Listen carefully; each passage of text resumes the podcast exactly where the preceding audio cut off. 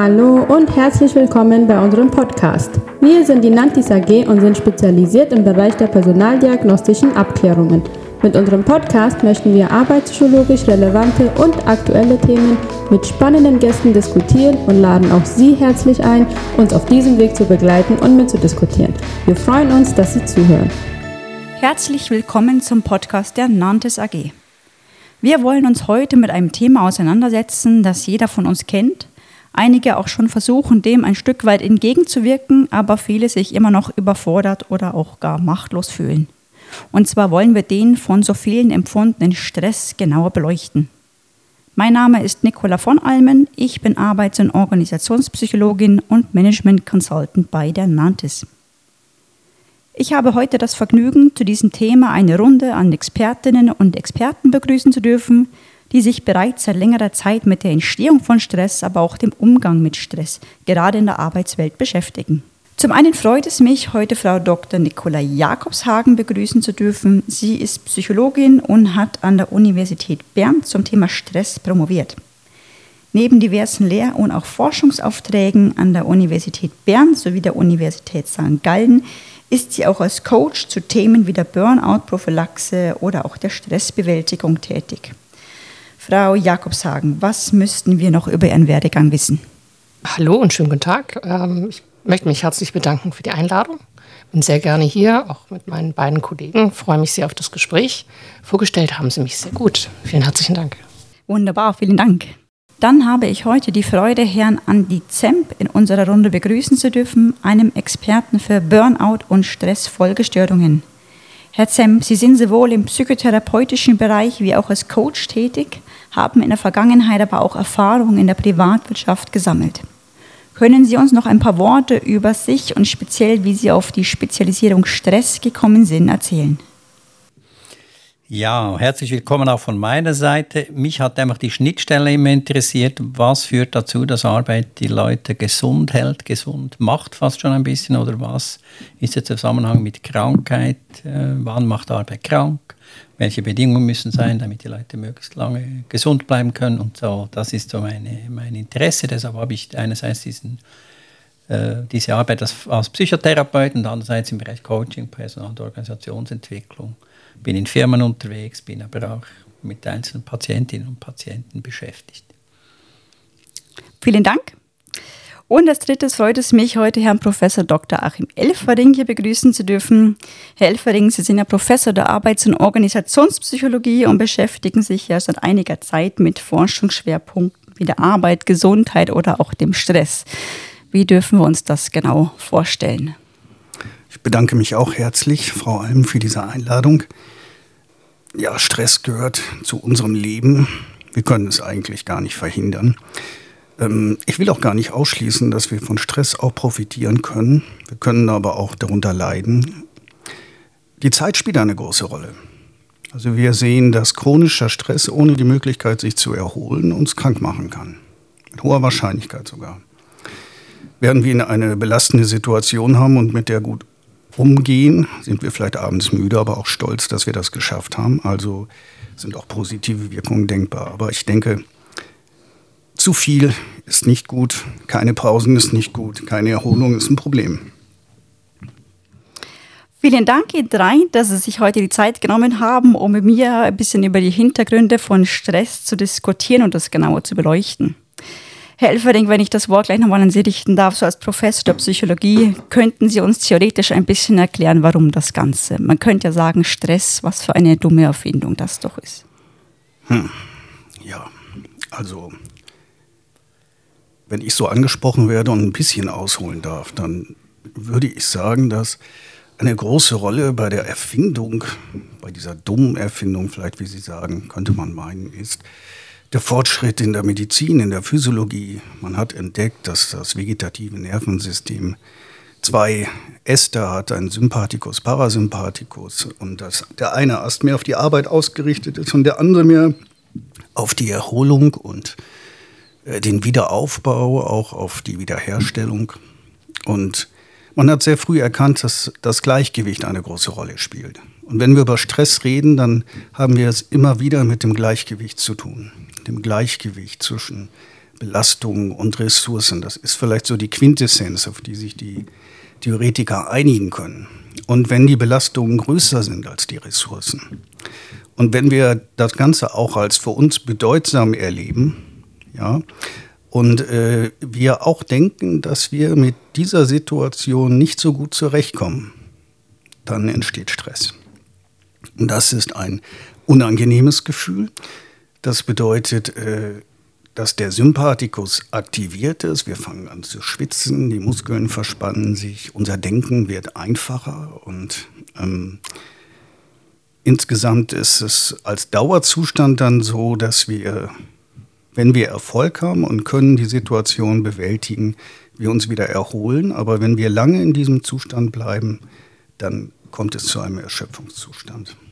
Ja. Mhm. Vielen Dank. Frau Jakob, sagen, was würden Sie sagen, was macht es genau, dass wir Stress als so etwas Negatives oder teilweise auch Bedrohliches empfinden? Wie Herr Elfering das gerade ausgeführt hat, sehr interessant zu bemerken. Es gibt natürlich verschiedene Stressdefinitionen und er hat äh, diesen Zustand vor allen Dingen benannt. Das ist ein psychischer Zustand, in den wir geraten. Da kommen noch zwei wichtige Punkte dazu. Das eine ist, es ist unangenehm. Ähm, und das Zweite ist, es ist persönlich bedeutsam. Also wenn es irgendetwas ist, wir sind den ganzen Tag viele Reize ausgesetzt, andauernd prasseln Nachrichten auf uns ein und ähnliches. Und was unser Gehirn macht, ist sortiert. Die Nachrichten, die für uns wichtig sind. Und das sind auch äh, nicht nur im Arbeitsleben, das ist auch in der Freizeit, also persönlich bedeutsam. Jetzt gerade läuft Wimbledon. Wenn Sie mit Tennis nichts zu tun haben, dann ist es fürchterlich egal, ob der Zverev noch drin ist oder nicht. Das ist der Number One in Deutschland gerade. Oder natürlich, früher wäre es immer der Federer gewesen und so weiter und so fort. Aber es gibt Leute, die sind ziemlich gestresst, gerade weil Zverev ist ausgeschieden. Sorry, wenn Sie das nicht wussten, habe ich das schon verraten. Und andere Leute, denen ist das völlig egal. Und das kann sie auch über einen Fußballclub nehmen oder sonst. Dieses persönliche Bedeutsame ist das Wichtige. Es muss irgendetwas sein, was mich ähm, betroffen macht, wenn ich es nicht lösen kann über lange mhm. Zeit.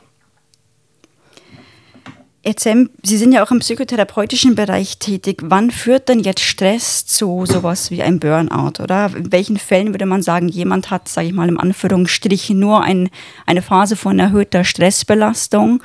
Und wie unterscheidet sich das dann zu einem Erscheinungsbild, von wem man tatsächlich sagt, ja, das hat jetzt einen Krankheitswert? Ja, das ist eine schwierige Frage. Es ist ein Kontinuum, es ist ein fließender Übergang zwischen hoher Stressbelastung und dann Krankheit. Aber ich möchte vielleicht noch etwas ergänzen zu dem, was meine beiden Vorredner gesagt haben. Ich finde Stress nicht nur negativ. Es hat sehr viele positive Aspekte, das äh, nicht zuletzt auch aus meiner Sicht als Psychotherapeut. Viele Leute, oder wenn ich sehr viel Stress habe, dann bin ich fokussiert auf irgendetwas, was mir dabei hilft, einerseits eine Arbeit oder was auch immer zu erledigen. Aber das andere ist vor allem, ich kann Dinge vergessen, die mich belasten und beschäftigen. Das ist nicht zuletzt ein Grund, warum doch viele Leute äh, sehr besorgt sind, möglichst viel Stress um die Ohren zu haben, damit sie belastende Dinge vergessen können. Mhm. Äh, also von daher das, ähm, ist das so eine durchzogene Geschichte. Ich denke, ähm, irgendwann äh, kompensiert, also dekompensiert das System, sprich der Körper, die Psyche. Also, ähm, ich, bin, ich, hab, ich kann nicht mehr klar denken, ich kann nicht mehr schlafen und so weiter und so fort. Also Schlafstörung ist so ein Klassiker, Bluthochdruck, also somatische Reaktion aber auch morgens, wo der Antrieb dann eben fehlt, so etwas in Richtung Depressionen oder zu Angstzuständen. Und dann kann irgendwann dann der Punkt erreicht sein, wo die Person so in einen Risikozustand geraten, sprich in einen Burnout.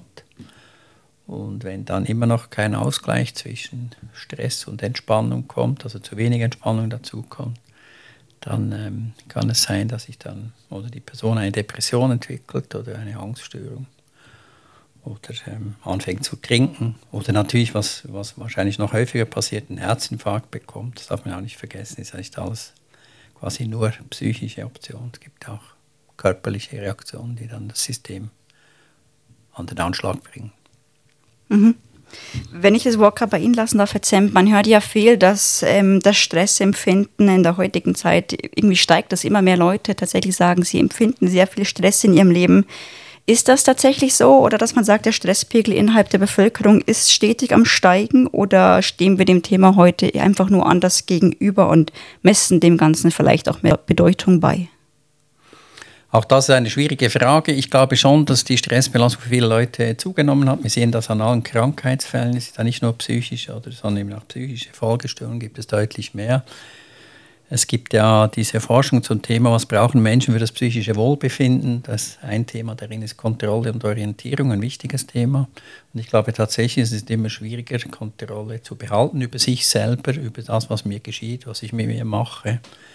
Äh, wir haben immer mehr so ähm, Dinge, die kurzfristig sich verändern. Äh, wir müssen uns auf neue Situationen einstellen und so weiter und so fort. Das ist das eine. Und das zweite sind natürlich die Weltgeschehnisse, sprich Covid hat viele verunsichert. Viele Menschen haben äh, zum ersten Mal in ihrem Leben eine Phase erlebt, wo sie etwas nicht kontrollieren können. Wir denken, ja, wir können, alles ist planbar, alles ist, äh, wir haben uns davon verabschiedet, dass das Leben eigentlich nicht planbar ist. Und äh, da haben viele die Erfahrung gemacht, das ist doch nicht so. Kaum mal Covid vorbeikam und der Ukraine-Krieg und so. Das heißt, da gibt es natürlich schon eine Grunderfahrung, die viele gar nicht so kennen. Und das erhöht sicher noch einmal den Stress. Aber wir haben auch viele Optionen, wenn man sich das vorstellt. Also unsere Kinder ähm, in der Berufswahl standen, es unglaublich viele Optionen es da gab. Das gab es zu unserer Zeit nicht. Ich sage nicht, dass es besser war früher. Ich sage nur, es war einfach, weil ich nicht ähm, x Dinge mir überlegen musste. Es gab Psychologie konkret, da gab es fünf Richtungen. Heute gibt es keine Ahnung, wie viele Richtungen. Das kann der Kollege Elfering sagen. Es gibt wahrscheinlich viel, viel mehr Studienrichtungen als früher. Früher gab es einfach pro Studienrichtung einen Professor und ein paar Assistenten und das war es an der Uni Bern. Heute muss man sehr viel mehr Aufwand betreiben. Und das ist natürlich anstrengend. Frau Jakob sagen, in der heutigen Zeit ist es ja auch durchaus üblich, dass viele Erwerbstätige eine, wie eine Doppelbelastung in der Arbeit und auch zu Hause haben, oder? Und in verschiedenen Rollen nachgehen. Man liest ja auch in sozialen Medien oft diesen Begriff des Mental Loads, gerade bei Frauen. Lassen sich denn gewisse Risikofaktoren ausmachen, von denen man sagt, die begünstigen die Entstehung von Stress? Sie meinen die Work-Life-Balance? Zum Beispiel, Zum ja. Beispiel, also das der Work-Life-Balance zwischen den beiden Lebensbereichen Arbeit und Familie eventuell gestört werden kann. Mhm. Das ist ein eigenes, ganz eigenes Forschungsgebiet für sich. Das ist in der Stressforschung auch ziemlich dominant. Äh, da wird auch relativ viel gemacht. Da wird auch zwischen den Geschlechtern unterschieden, ähm, was, äh, weil es unterschiedliche Voraussetzungen gibt, also auch wie die Geschlechter unterschiedlich die verschiedenen Bereiche eigentlich sich anschauen. Und da gibt es ganz viele Ergebnisse dazu jetzt neben der Work-Life-Balance gibt es irgendwie im privaten Bereich, dass man sagt, Leute, die gewisse Voraussetzungen, die gewisse ähm, Kriterien erfüllen, die sind vielleicht anfälliger für Stressempfinden? Also rein vom Mental Load her. Also von der mentalen Belastung, die die Leute haben. Ja, oder generell auch also, vom Stress, ja. Also. Mhm. Leute haben ja auch physische Belastung oder emotionale Belastung und so weiter in der heutigen Arbeitswelt. Also wir unterscheiden zwischen emotional, äh, kognitiv und natürlich auch physischen Belastungen, die da sind. Und das hat viel mit den Branchen und den Berufen zu tun. Mhm. Herr Helferding, würden Sie sagen, wenn wir jetzt rein in der Arbeitswelt bleiben, gibt es da Faktoren, die die Entstehung von Stress ja, begünstigen oder zu der Entstehung von Stress beitragen? Ja, da gibt es eine ganze Reihe. Einige liegen in der Aufgabe selbst.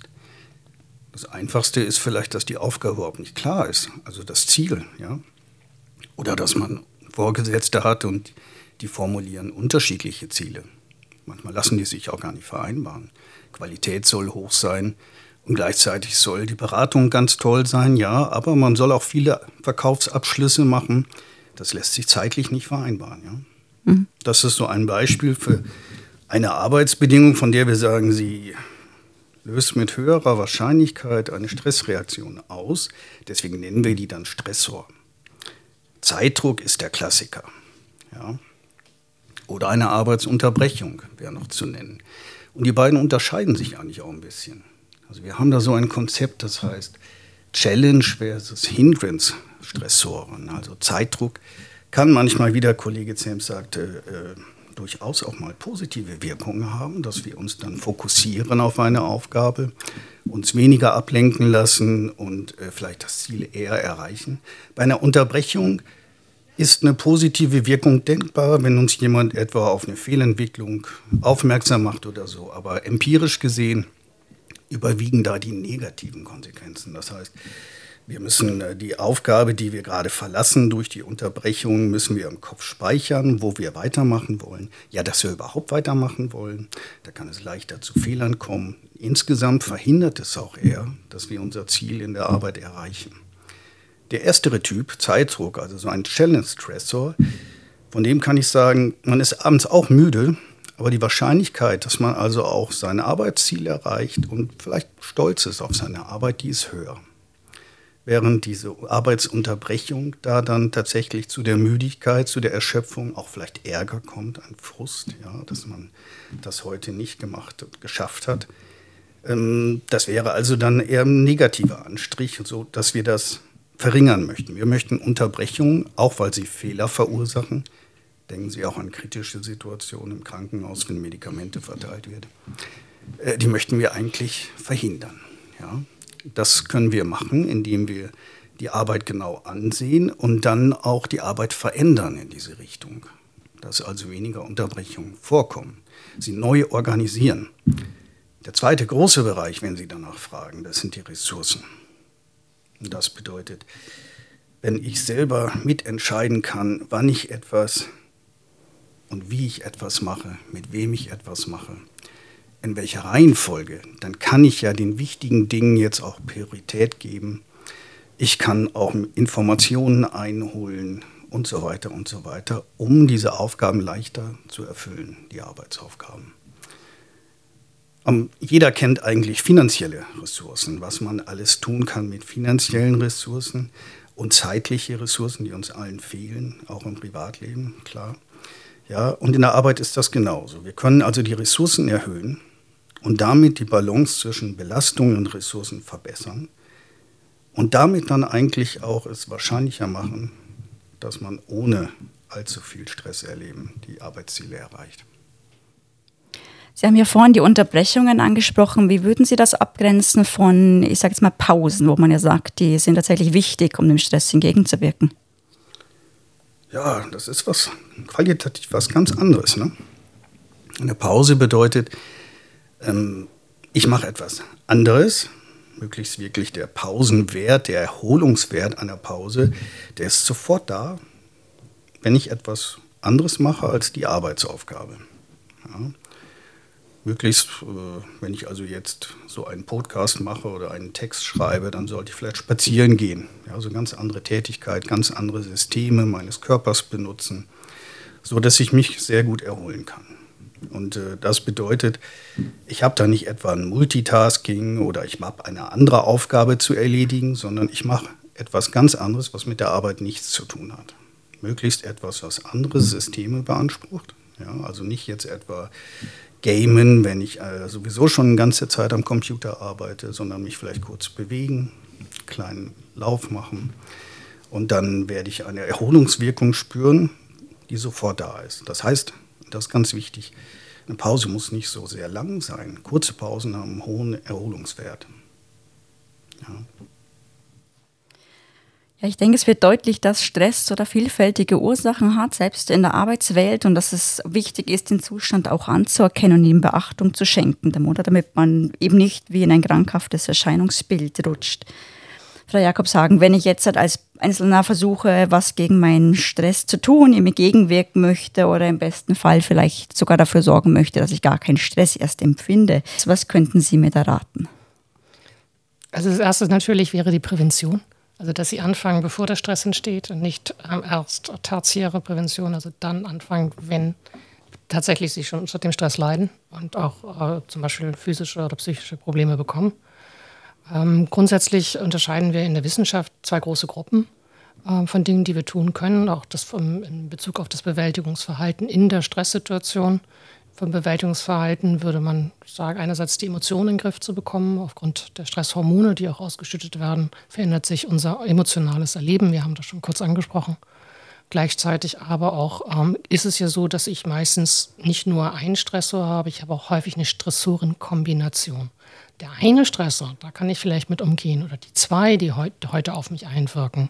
Wenn es aber gleich drei, vier oder fünf sind, diese Kombination, das ist die, die mich manchmal in die Knie zwingt. Das ist dann relativ schnell zu erkennen, erstmal das Emotionsorientierte, die Emotionen zur Ruhe zu bringen, zum Beispiel spazieren gehen, um den Block laufen.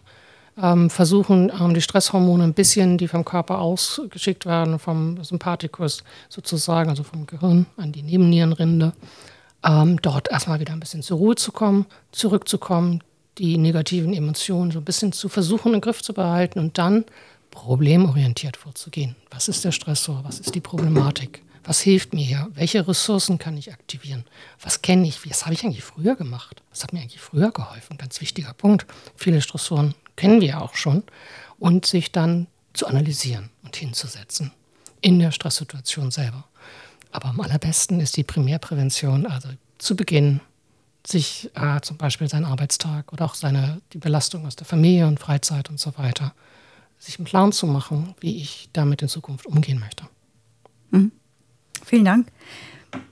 Herr Personen oder Klienten, die jetzt mit der Diagnose Burnout zu Ihnen in die Praxis kommen, wie, wie gehen Sie da vor? Gibt es da wie standardisierte Therapiemanuale, wo Sie sagen, die spult man da ab oder unterscheidet sich da der, der Fahrplan je nach Person, die ihm da gegenüber hockt? Also vielleicht vorweg, es ist immer noch keine Diagnose, das heißt, es ist ähm, eigentlich ein Risikozustand, es ist ein Syndrom, das kann man sich vorstellen wie ein Blumenstrauß an äh, Symptomen und alle Personen haben andere Symptome eigentlich. Von daher gibt es nur ein individuelles Vorgehen. Man muss natürlich erstmal schauen, was sind all diese Stressoren, was stresst die Leute ganz genau und dann möglichst breit fragen, eben einerseits im Arbeitsumfeld, aber natürlich auch im sozialen Umfeld, im privaten Umfeld und so weiter. Ähm, und dann schauen, was gibt es für Möglichkeiten, da vorzugehen. Die Grundregel es ist, ähm, ich kann, wenn jemand zu mir kommt und schon Probleme bekommen hat, weil er zu viel Stress hatte, dann gibt es zwei Varianten. Ich versuche am Eingang was zu schrauben, quasi zu verändern, oder ich versuche mit, beim Umgang mit Stress etwas zu verändern. Und in der ersten Phase schaue ich natürlich, wo sind am ersten äh, schnelle ähm, Entlastungen möglich. Das kann sein, dass ähm, dass jemand eine Zeit lang zu 50 Prozent sich krank schreiben lässt. Das ist eine Variante, wenn es zu viel ist bei der Arbeit. Aber es ist eben auch nicht ganz selten im privaten Umfeld, ist eigentlich der Stress, wo die schnellste Veränderung möglich ist. Und dann schauen wir, was man da tun kann, je nachdem, was, was eben der Stressor ist. Aber es geht darum, möglichst schnell eine Entlastung zu bekommen. Und natürlich dann die Dinge, was die Vorredner gesagt haben, Bewegung und so weiter, solche Dinge einzubauen. Ähm, aber ich brauche, muss erst den, den Kopf frei bekommen und dann in Ruhe analysieren zu können. Ähm, wie kann ich mittelfristig was verändern? Wenn wir im Stress sind, ist unser Gehirn ja nicht so wahnsinnig gut durchblutet. Das heißt, die Menschen sind gar nicht so wahnsinnig zugänglich, wenn sie in dem Zustand sind. Und deshalb brauche ich schnelle Entlastungen, damit ich überhaupt mit den Leuten reden kann. Psychotherapie ist ja eigentlich der Versuch, über Gespräche eine geordnete Veränderung herbeizubekommen. Genau. Gehen Sie da auf langfristige Aspekte auch ein oder schaut man wirklich erstmal, was ist kurzfristig wirklich sinnvoll? Also natürlich kommt dann in der zweiten Phase das Langfristige, das kommt schnell. Aber eben dafür sind die Leute in der Regel erst zugänglich, wenn ich kurzfristig irgendwo eine Entlastung hinbekomme. Das ist in der Regel die Voraussetzung. Wenn die Leute zu mir kommen, dann sind sie ja schon ziemlich am Rumpf, da brauchen sie wirklich Unterstützung und alleine geht es in der Regel nicht mehr. Deshalb braucht es zuerst diese schnellen. Manchmal schlafen die Leute seit Wochen nicht mehr zum Beispiel. Oder äh, sie schlafen abends nur rein, wenn sie eine halbe Flasche Whisky getrunken haben oder so. Und dann muss man natürlich dann schon schauen, dass man da zuerst mal wieder einen geordneten Schlaf hinbekommt. Das kann durchaus auch mit, in Zusammenarbeit mit einem Hausarzt, mit Medikation sein oder so, dass das überhaupt wieder funktioniert. Was aber auch dazu gehört, wenn ich noch schnell ergänzen darf, ist natürlich eine ausführliche körperliche Untersuchung. Ich meine, es gibt natürlich viele Leute, das sieht aus wie Burnout, aber die haben überhaupt kein Burnout, sondern die haben ein körperliches Problem. Es gibt sehr viele Krankheiten, die ähm, die gleichen Symptome machen, das ist fast nicht zu unterscheiden. Bei jungen Frauen MS zum Beispiel, erste Phase, Symptome, das sieht aus wie ein Burnout. Schilddrüsenunterfunktion und, und, und, und. Es gibt, es gibt äh, 30, 40 körperliche Optionen, die ähnlich aussehen wie ein Burnout. Von daher, das gehört natürlich auch dazu. Also auch körperliche Abklärung ja, ist bei Ihnen? Immer raus. Also die mache ich nicht selber, die machen natürlich dann selbstverständlich die Hausärzte, mhm. aber das muss immer sein. Herr Helfering, jetzt könnte man ja irgendwo sagen, jeder ist so ein bisschen seines eigenen Glückes Schmieds, aber tragen Organisationen oder auch Arbeitgeberinnen und Arbeitgeber nicht irgendwo auch ein Stück weit der Verantwortung? Wenn ich jetzt als Arbeitgeber oder Arbeitgeberin sage, ich möchte versuchen, dass meine Mitarbeiter gesund, halbwegs stressfrei durch den Arbeitsalter kommen, könnten Sie denen was raten? Gibt es da gewisse Präventionsansätze? Ich denke mal, die Arbeitgeber tragen eine Verantwortung, die ist auch gesetzlich geregelt, dass Arbeit so gestaltet sein soll, dass sie äh, schädigungsfrei ist und dass sie auch die psychische Gesundheit nicht gefährdet. Ähm, was Sie sagen, ist sehr wichtig und die Hilfestellung an Arbeitgeber ist an allererster Stelle etwas zu wissen über mentale Probleme, über Stress und woran man auch gestresste Personen erkennt. Ja, woran man zum Beispiel auch einen Burnout-Prozess bei Mitarbeitenden erkennt. Die Zeit, ich komme nochmal darauf zurück, spielt eine große Rolle. Das frühe Erkennen einer Burnout-Problematik wäre wichtig, etwa für Arbeitgeber. Und warum ist das so wichtig? Die einfache Antwort ist, weil wir selber, wenn wir im Burnout-Prozess stecken, das lange Zeit nicht merken. Wir merken so einiges nicht. Wir selber haben kein sehr gutes Sensorium für Müdigkeit. Wir denken auch, dass Multitasking sehr speditiv ist. Nachweisbar ist das nicht der Fall. Und wir merken auch selbst nicht, wenn wir in einem Burnout-Prozess stecken. Das heißt, äh, es sind oft Personen von außen und es wäre im Interesse des Arbeitgebers, das auch zu merken, wenn jemand am Beginn eines Burnout-Prozesses ist, weil dann wären Interventionen viel einfacher. Und äh, wenn ein Arbeitgeber das merken möchte, dann, das muss man ganz deutlich sagen, dann sieht er es nicht an der Arbeitsleistung, an der primären Arbeitsleistung. Die ist nämlich noch gut, ganz, ganz lange Zeit. Und eine Person, die in einem Burnout-Prozess ist, die wendet immer mehr Kraft auf, um diese Arbeitsleistung, das Level zu halten, aber sie kann das sehr lange. Weniger gut sind so sekundäre Arbeitsleistungen.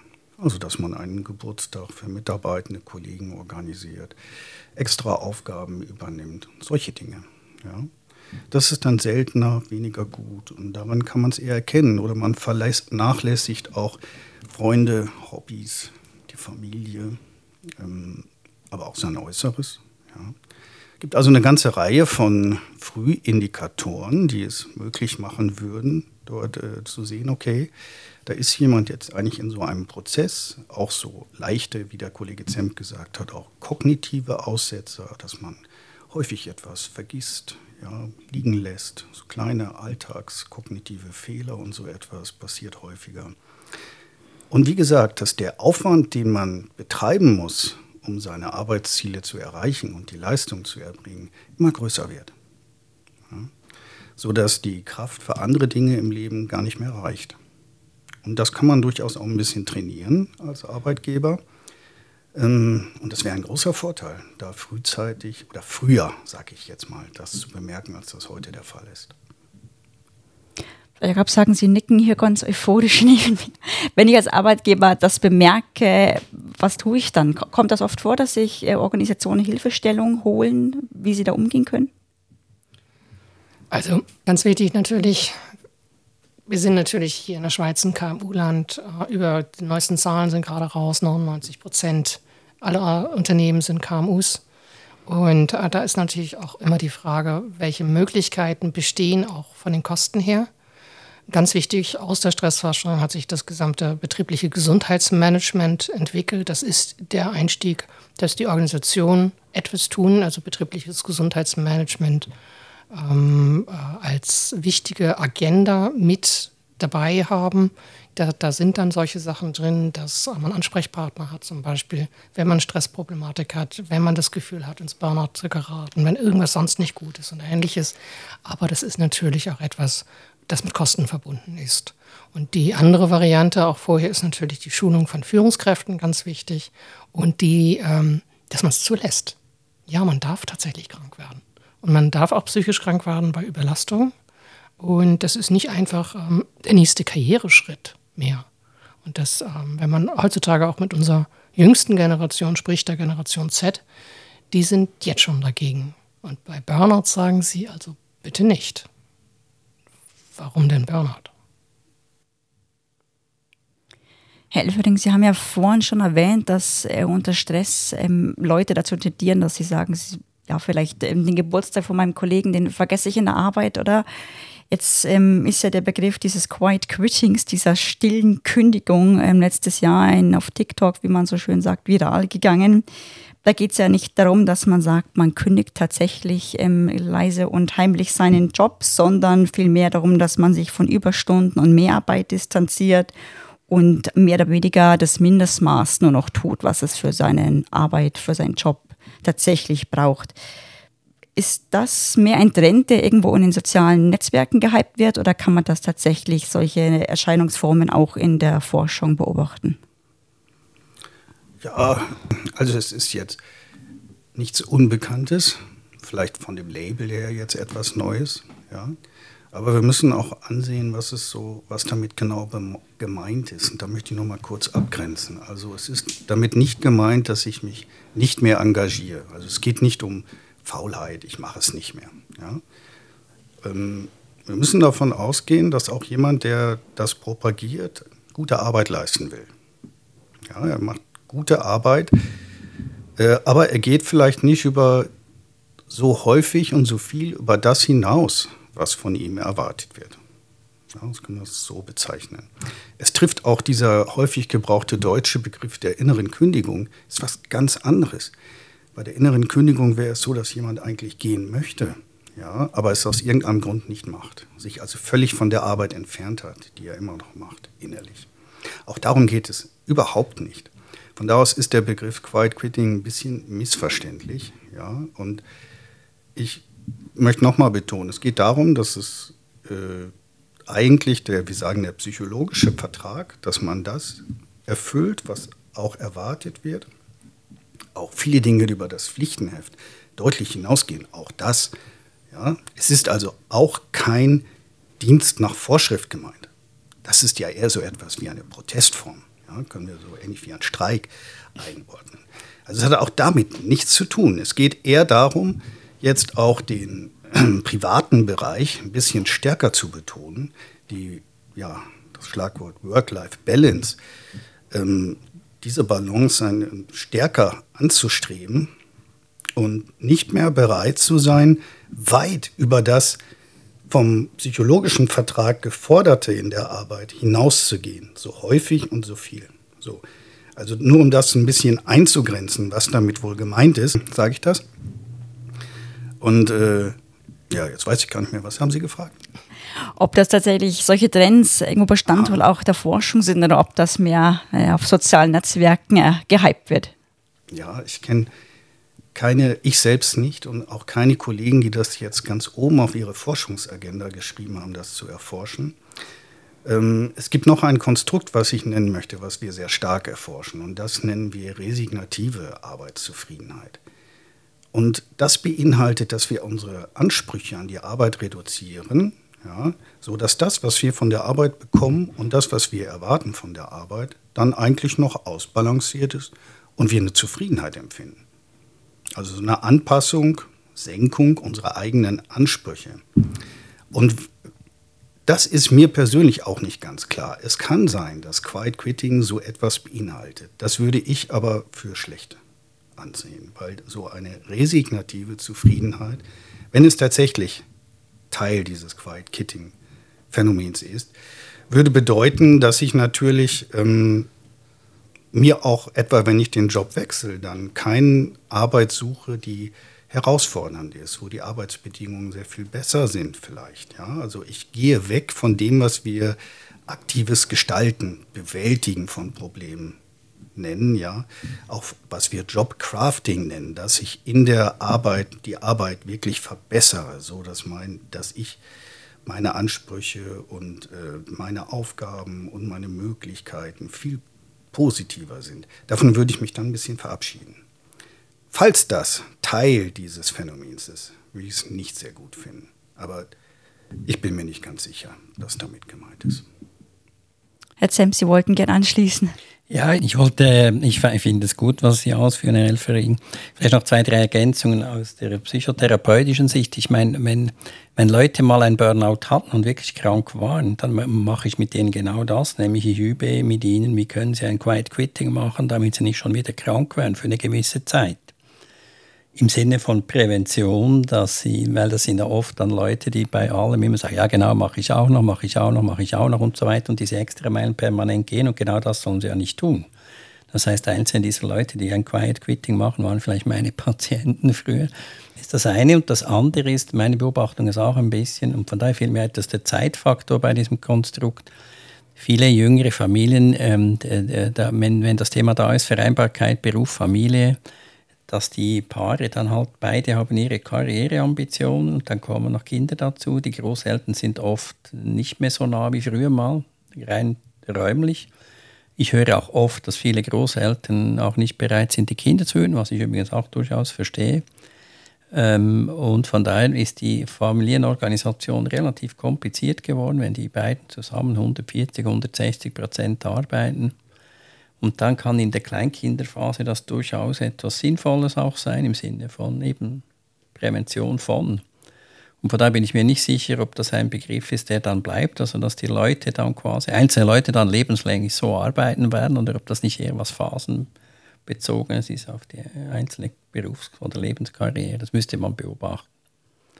Aber grundsätzlich sehe ich noch nicht, was daran so wahnsinnig schlecht ist, ehrlich gesagt. Mhm. Also Sie würden sagen, durchaus eine Methode, die Sie dem einen oder anderen Klienten empfehlen könnten zum Stressabbau oder auch zur Prävention. Ja, schon sogar fast standardmäßig mache ich das. Wenn jemand da wirklich bei Ihrem Patient war, also unbedingt.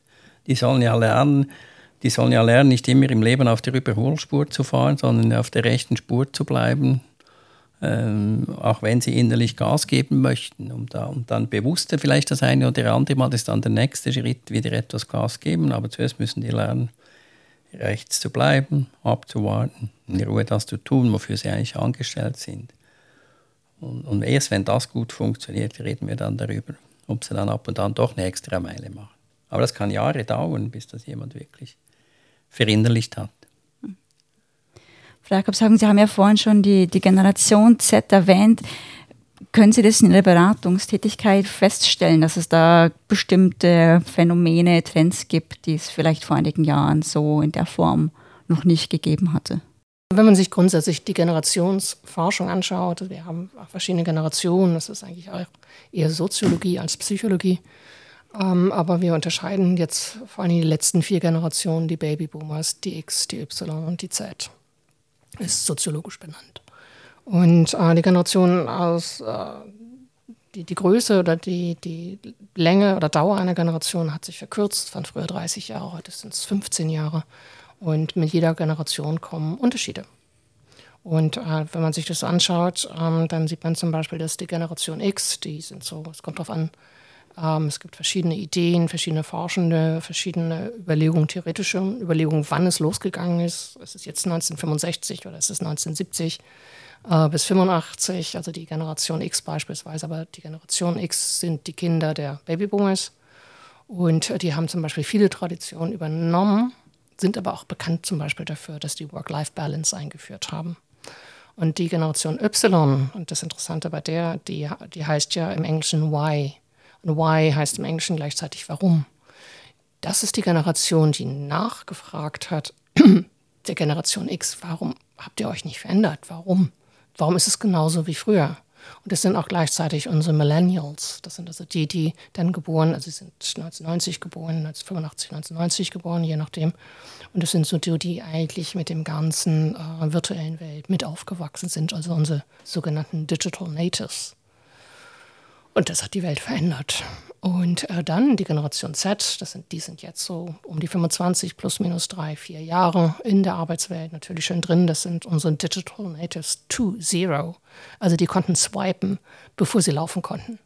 Nicht, das war ganz klar, die hatten das alles schon in der Krippe mit dabei und so weiter. Und die haben ganz andere ähm, Referenzpopulationen. Also die vergleichen sich nicht wie die Generation X zum Beispiel. Da war man in der Schulklasse und ich hatte meinen Spanley und äh, da hatte ich 25 davon. Die vergleichen sich mit der ganzen Welt. Ja, die vergleichen sich mit Billionen von Menschen und deren Leistung und deren Individualität und die ganzen Social Media und so weiter. Das ist ein anderes Leben. Und da gibt es auch natürlich viele Veränderungen für die Arbeitswelt, auf die wir uns eingehen müssen. Gerade jetzt auch in die Zukunft oder auch mit der ganzen Digitalisierung, Globalisierung ist ja schon fast ein altes Wort. Aber Digitalisierung und jetzt mit dem, was auf uns zukommt, von Fachkräftemangel und ähnliches und so weiter und so fort, vieles, was wir tun müssen. Und die Generation Z hat da eine Stimme eine wichtige Stimme. Ja, ich denke, wir sind uns einig, dass es einiges gibt, was der Einzelne, aber auch was Arbeitgeberinnen und Arbeitgeber tun können, um dem Stress entgegenzuwirken und hier auch präventiv tätig zu sein. Zum Abschluss noch vielleicht eine bisschen provokative Frage. Immer nur Ressourcen zu stärken und Unterstützung anzubieten, hat man da nicht irgendwann mal einen Punkt erreicht, wo man sagen kann, das bringt vielleicht nichts mehr? Bräuchte es in einer Zeit, wo jeder dritte Arbeitnehmende sagt, er oder sie leidet wirklich an einem ausgeprägten Stressempfinden, nicht viel mehr Veränderungen auf struktureller oder politischer Ebene. Herr Elfering mit einem Forschungsauge, ist eine reguläre Arbeitszeit von über 40 Stunden pro Woche bei vier Wochen Ferien im Jahr vielleicht einfach nicht mehr zeitgemäß und müssten wir überdenken, was wir diesbezüglich als regulär respektive als normal betrachten? Wenn wir uns die letzten 100 Jahre ansehen, dann äh, haben wir eine Reduktion der täglichen Arbeitszeit von 12 auf 8 Stunden, dann teilweise in Frankreich 37,5. Ja. Also wir haben immer eine Reduktion gesehen und diese Reduktionen waren in der Regel mit Produktivitätssteigerung verbunden. Ja. Und auch die Einführung jetzt der Viertagewoche, die, die das machen, das mag jetzt auch noch ein bisschen verzerrt sein, aber berichten von Produktivitätssteigerungen. Wir würden insgesamt bessere Belastungserholungszyklen erwarten, wenn wir weniger arbeiten. In anderen Worten, ähm, ja, die einfache Antwort ist ja. Wir sollten weniger arbeiten und es wäre sogar zu erwarten, dass wir dabei produktiver sind, wenn wir weniger arbeiten. Ähm, worauf ich aber noch hinweisen möchte und von diesen politischen, strukturellen Ebenen ein bisschen wieder auf die Person gehen, das ist, dass wir Arbeit flexibilisieren, zeitlich, räumlich, strukturell. Ähm, und als Nebenprodukt von dem Ganzen erhöhen wir aber die Selbstmanagement-Anforderungen an alle. Ja, das heißt, ich bin ein eigener Planer und verantwortlich, nicht nur für mein Privatleben jetzt, sondern auch für die Arbeit. Ja, wir haben das jetzt schön gesehen, auch bei der Arbeit von zu Hause aus, das Homeoffice. Da müssen Sie selber die Pausen machen ja, und die Arbeitszeit regeln. Sie müssen selber entscheiden, auch wann Sie erreichbar sind, wann Sie was machen. Das Ganze bringt viel Freiheit, viel Flexibilität, aber es ist an sich von der, vom Selbstmanagement her auch wieder eine Aufgabe. Und diese Selbstmanagement-Aufgaben, die steigen in unserem Leben überall. Ja, Sie müssen schon planvoll vorgehen, wenn Sie sich eine Bahnfahrkarte besorgen wollen. Alles. Sie müssen überall aktiv vorausschauend in eigener Sache tätig sein, so wie eine Unternehmerin ihrer eigenen Person, im Arbeitsbereich, im Privatbereich, überall. Und diese Aufgaben werden immer mehr. Und das Schlimme ist, wenn Sie irgendwo ein Problem haben, irgendwo ein mentales Problem, sei es durch eine Sucht, sei es durch wirklich schwere ähm, traumatische Erlebnisse, durch irgendetwas, dann sinkt diese Selbstmanagementfähigkeit. Ja? Und in dem Moment geraten sie einfach zunehmend ins Hintertreffen.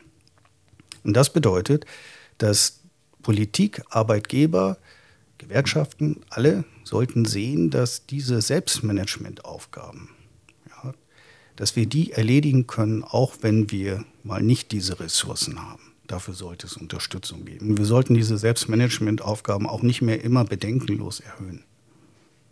Ganz und gar nicht. Herr Zempitz, Sie wollten da gerne anschließen. Ja, einfach noch den, den Blickpunkt auch wieder Psychotherapie, was dann, das ist sehr richtig, die Selbstmanagementfähigkeiten sind deutlich mehr gefordert, aber was ich auch sehe, ist durch die Befreiung der Arbeit von Raum und Zeit quasi in vielen Bereichen gibt es natürlich auch mehr Probleme äh, weil dann die Kombination in Paarbeziehungen äh, beispielsweise, ja, äh, ein, ein Teil arbeitet eben zeit- und räumlich unabhängig und der andere Teil arbeitet in einem fixen Raster, weil es nicht anders geht. Dienstplan, Mitarbeitende, was weiß ich, Krankenhaus oder ich bin Lokführer oder wie auch immer. Das heißt, da gibt es dann auch, solche Jobs werden plötzlich sozial unverträglicher, noch sozial unverträglicher. Also da gibt es sicher neue Probleme. Und die Self-Management-Fähigkeiten, es gibt, es gibt Mitarbeiter, zumindest in meiner Beobachtung, die wollen das auch gar nicht. Also ein Teil kann es nicht und ein Teil will es auch gar nicht. Die sagen einfach, gib mir Arbeit von bis, dann mache ich das. Und die machen das auch gut. Das ist überhaupt nicht so, dass die resigniert werden oder so, sondern die wollen das einfach nicht selber tun. Und das ist schon auch ähm, eine Schwierigkeit. Und das andere mit den Ferien oder weniger arbeiten, ähm, das finde ich eine spannende Frage. Ähm, die eine Variante ist ja, wir arbeiten vier Tage die Woche oder drei Tage die Woche. Das ist eine Möglichkeit. Eine andere Variante ist, wir haben einfach mehr Ferien. Das ist eine andere Möglichkeit. Wobei, wenn ich dann die Leute höre, wann habt ihr Stress, dann sagen die immer vor und nach den Ferien. Also mehr Ferien ist wahrscheinlich keine gute Idee. Die, äh, es gibt ja auch äh, also Firmen, die haben sehr lange Ferien, das ist auch nicht nur gut. Möglicherweise wird sehr auf eine Reduktion der täglichen Arbeitszeit herauslaufen. Das wäre wahrscheinlich günstiger und sozialverträglicher und wahrscheinlich gesünder aus meiner Sicht. Aber es ist alles ein großes Experiment, was wahrscheinlich in den nächsten paar Jahren auf uns zukommt. Wir werden es dann sehen. Was machen Sie in der Praxis für Erfahrungen? Haben Sie viele Klienten, wo Sie sagen, denen reicht eigentlich die Zeit nach dem Feierabend nicht aus, um sich zu erholen, zu regenerieren? Die bräuchten dafür schlichtweg, ich sag mal, vielleicht einen verkürzten Arbeitstag. Erleben Sie das? Also das gibt es natürlich, selbstverständlich. Es gibt aber auch solche, die haben im Privatleben äh, so viel um die Ohren, dass das alleine schon fast wieder ein Job wäre. Also das ist dann die Frage, wofür reicht es dann nicht wirklich. Ja. Also die, ist sehr unterschiedlich. Aber ja, es gibt solche. Es gibt Leute, die sind wirklich so erschöpft, dass dann abends nichts mehr geht. Das gibt es. Und eben die sind dann immer, wenn ich, wenn ich dann mit Leuten darüber rede, in der Arbeitszeit, sie sollen weniger arbeiten, dann ähm, in der Regel, wenn, wenn es überhaupt nicht mehr geht, wenn sie kaum mehr arbeitsfähig sind, dann rede ich immer über 50% Krankschreibung, sicher keine 100%, weil dann geht es den Leuten in der Regel schlechter. Und ein, ein Modell ist dann immer, wenn sie dann wieder in Arbeitsbelastung steigen, dass sie den Mittwoch frei machen, damit sie zwei so Spannungsbögen haben und der Mittwoch ist dann der Tag, für sie alleine, wo sie machen können, was, worauf sie Lust haben. Den dürfen sie auch nicht verplanen, das kontrolliere ich am Anfang dann auch. Die dürfen erst am Dienstagabend entscheiden, was mache ich morgen. Vorher nicht. Äh, und, und das hilft in der Regel sehr, sehr gut, weil sie dann lernen, kurzfristiger zu denken, zu beachten, was brauche ich überhaupt und so weiter. Solche Modelle, glaube ich, ja, die bringen auf jeden Fall viel. Frau Jakobshagen, in Ihrer Beratungstätigkeit, wie, wie erleben Sie das? Ähm, profitieren Arbeitnehmer von, ich sag mal, individuellen Maßnahmen oder dem betrieblichen Gesundheitsmanagement auch langfristig? Oder bräuchte es für langfristige Effekte eher tiefgreifendere strukturelle Veränderungen? Also grundsätzlich betrachtet ähm, ist betriebliches Gesundheitsmanagement sehr tiefgreifend. Also das ist aber auch die Art und Weise, wie es und im Unternehmen durchgeführt wird, also ob da ähm, etwas dahinter steckt. Das ist nicht, das ist etwas mehr als wie man früher gesagt hat, der Apfeltag. Einmal im Jahr gibt es kostenlos Äpfel. Was eine Form der Wertschätzung ist. Und äh, da ich auch viel Wertschätzungsforschung gemacht habe, stehe ich auch dahinter, aber das ist nicht in dem Sinne tatsächliches betriebliches Gesundheitsmanagement. Und das hat was mit Ganzheitlichkeit zu tun. Es hat was damit zu tun, den Mitarbeitern auch diese Ressourcen zu geben, ganz, ganz wichtig. Und zu versuchen, wenn möglich, Stressoren ähm, zu minimieren und ähnliches. Und äh, wenn das eingeführt wird, wie gesagt, das ist ein relativ ähm, äh, intensiver Prozess und es gibt auch ähm, viele Möglichkeiten in der Schweiz, kann sich als KMU unterstützen lassen, ähm, auch äh, in, in, inhaltlichen und auch leichter finanzieller Unterstützung, zum Beispiel von der Gesundheitsförderung Schweiz, einer ganz wichtigen Stiftung, die wir hier haben. Es gibt weitere Möglichkeiten um es auch einzuführen. Aber das ist ein langfristiges Engagement. Und das äh, führt aber auch dazu, dass man zum Beispiel, wenn es dann später zu solchen wichtigen Fragen kommt, wie was sind die besten zehn Arbeitgeber der Schweiz, dass zum Beispiel man auch ausgezeichnet, mit ausgezeichnet wird dafür, wenn man tatsächlich ähm, zum Beispiel auch betriebliches Gesundheitsmanagement macht. Also denke, der Punkt wird immer wichtiger.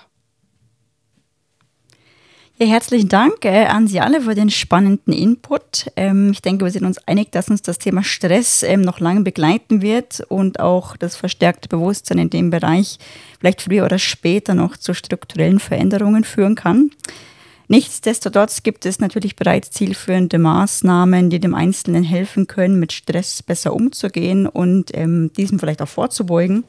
Und ähm, wie Sie schon gesagt haben, immer mehr Unternehmen ähm, erkennen ja die Gesundheit ihrer Mitarbeitenden tatsächlich auch als ein sehr wichtiges und wertvolles Gut an und investieren da auch viele Ressourcen hinein. Ähm, auch die Föderation der Schweizer Psychologinnen und Psychologen nimmt sich dem Stress an und bietet auch auf dem Online-Portal Stress No Stress hilfreiche Informationen und auch praktische Unterstützung. Es lohnt sich also auch hier mal reinzuschauen. Zum Abschluss möchte ich mich gerne bei meinen Referentinnen und meinen Referenten bedanken für dieses spannende Gespräch. Frau Jakobshagen, Herr Elfering, Herr Zemb, herzlichen Dank, dass Sie heute bei uns waren und uns diesen wertvollen Einblick, Ihre Expertise und auch in Ihre Tätigkeit gegeben haben. Danke an Sie. Ja, vielen Dank. So, das war's auch schon wieder mit der heutigen Podcast-Folge. Wir hoffen sehr, dass wir Sie mit unserem heutigen Thema begeistern konnten und würden uns sehr freuen, Sie beim nächsten Mal wieder begrüßen zu dürfen. Vielen Dank fürs Zuhören, Ihre Nantis AG.